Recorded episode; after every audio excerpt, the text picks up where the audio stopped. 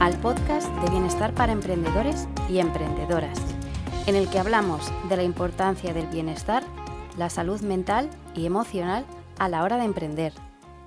Tanto si acabas de empezar en este camino como si ya llevas años como emprendedor y empresario o empresaria de tu negocio, aquí encontrarás la inspiración, los conocimientos y herramientas para llevar tu vida y tu negocio al siguiente nivel y mejorar tu calidad de vida.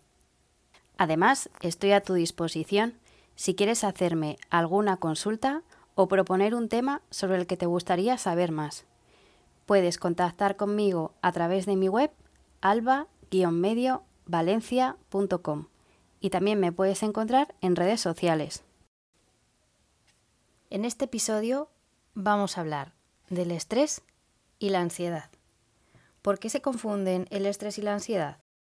Pues es que el estrés y la ansiedad son respuestas adaptativas que nos preparan ante un peligro o una situación amenazante, o que percibimos como amenazante, pero dejan de ser beneficiosas cuando el peligro no es real o la situación nos sobrepasa.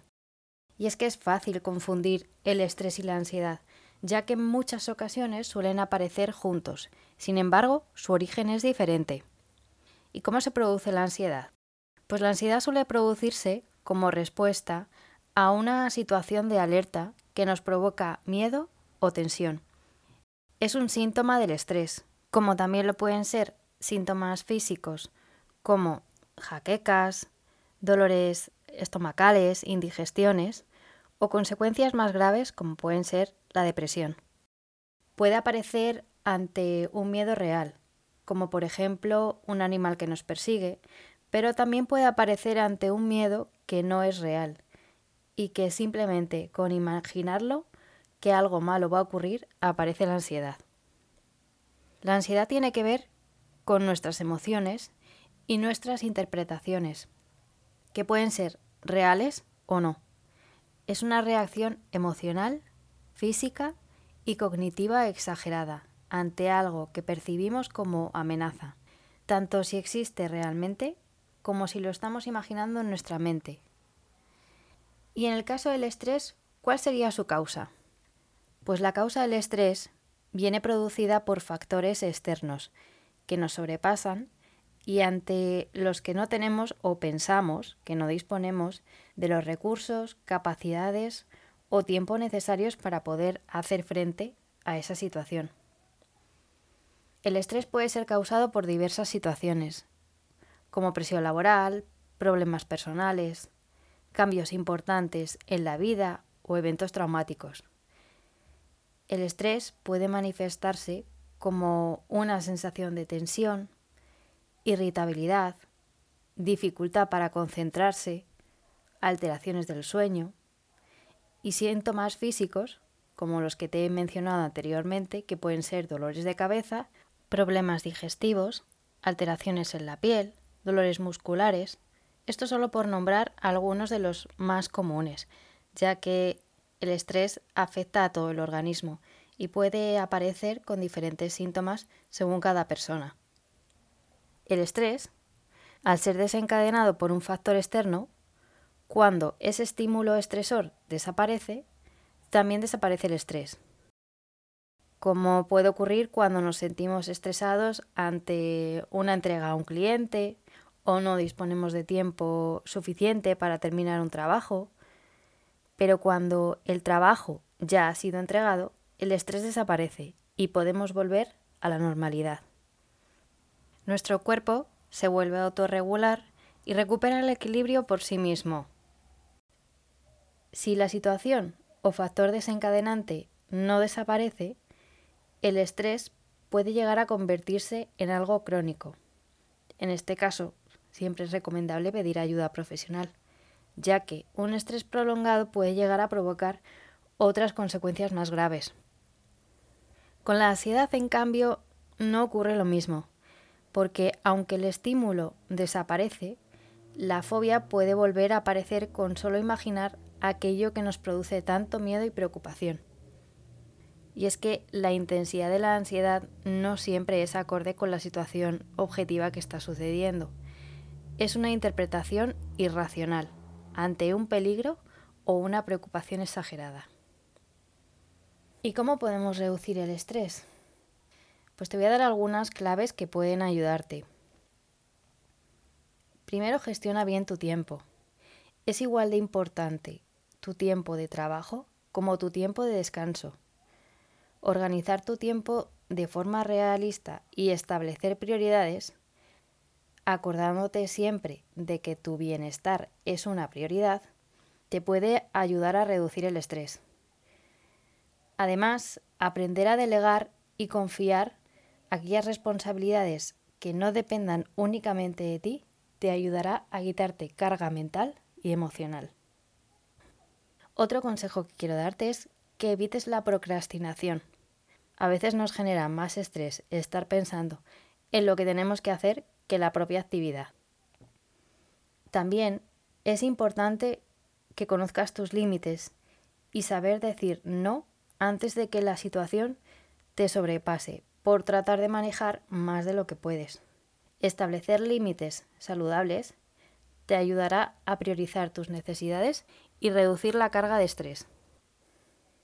Dedica unos minutos a respirar y tomar conciencia de tu cuerpo cuando te sientas estresado.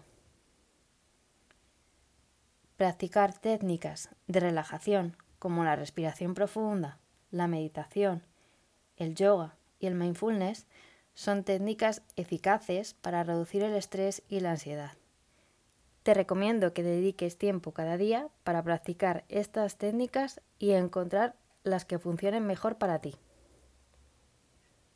Cuida tu bienestar físico con un estilo de vida saludable, que incluye una alimentación equilibrada, ejercicio regular para liberar el estrés y suficiente descanso. Y es que dormir bien y las horas necesarias es esencial para un buen rendimiento físico y mental. Todos estos factores que te comento pueden mejorar tu estado emocional y reducir los niveles de estrés. Además, otra cosa que puedes hacer es hacerte un regalo relajante como un masaje, un baño de espuma al final del día, escuchar música tranquila, disfrutar de una cena sana y deliciosa. Y respecto a la ansiedad, ¿cómo podemos reducir la ansiedad? Pues te recomiendo que en los momentos que sientas ansiedad trates de identificar y anotar la causa de esta ansiedad, cuándo te ocurre, qué pensamientos aparecen. Todo esto te puede ayudar a localizar su origen y encontrar alternativas para prevenirlo. Además puedes ocupar tu tiempo para dejar de preocuparte. Mantén tu mente distraída en actividades que disfrutes y te generen bienestar.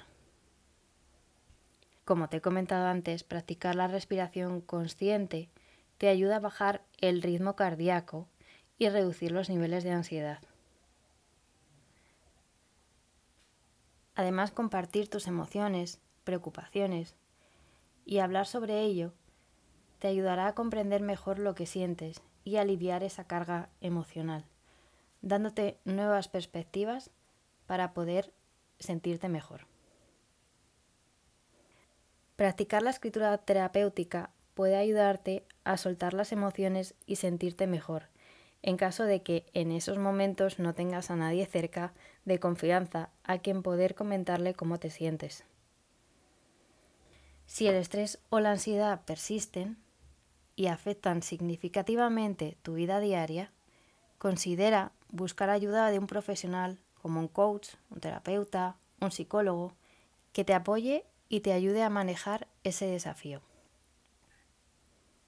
Cada persona es única, por lo que es importante encontrar aquellas opciones que mejor se adapten a ti, aunque siempre es recomendable buscar ayuda profesional cuando sientas que la situación te sobrepasa para recuperar tu control y tu bienestar. ¿Cuándo fue la última vez que experimentaste estrés o ansiedad? Si te ha gustado, te ha ayudado o has aprendido algo en este podcast, te agradecería enormemente una valoración de 5 estrellas si me estás escuchando en Spotify, iTunes o un like si es en iVoox. Por supuesto, si quieres puedes dejar también un comentario o compartirlo si crees que puede ayudar a ese amigo, familiar, vecino, al que pueda serle útil en este momento. Y recuerda que si quieres, puedes hacerme alguna consulta, proponer un tema sobre el que te gustaría saber más, puedes contactar conmigo en mi web alba-medio-valencia.com o encontrarme en redes sociales. Muchas gracias y espero que te haya gustado. Te espero en el siguiente podcast.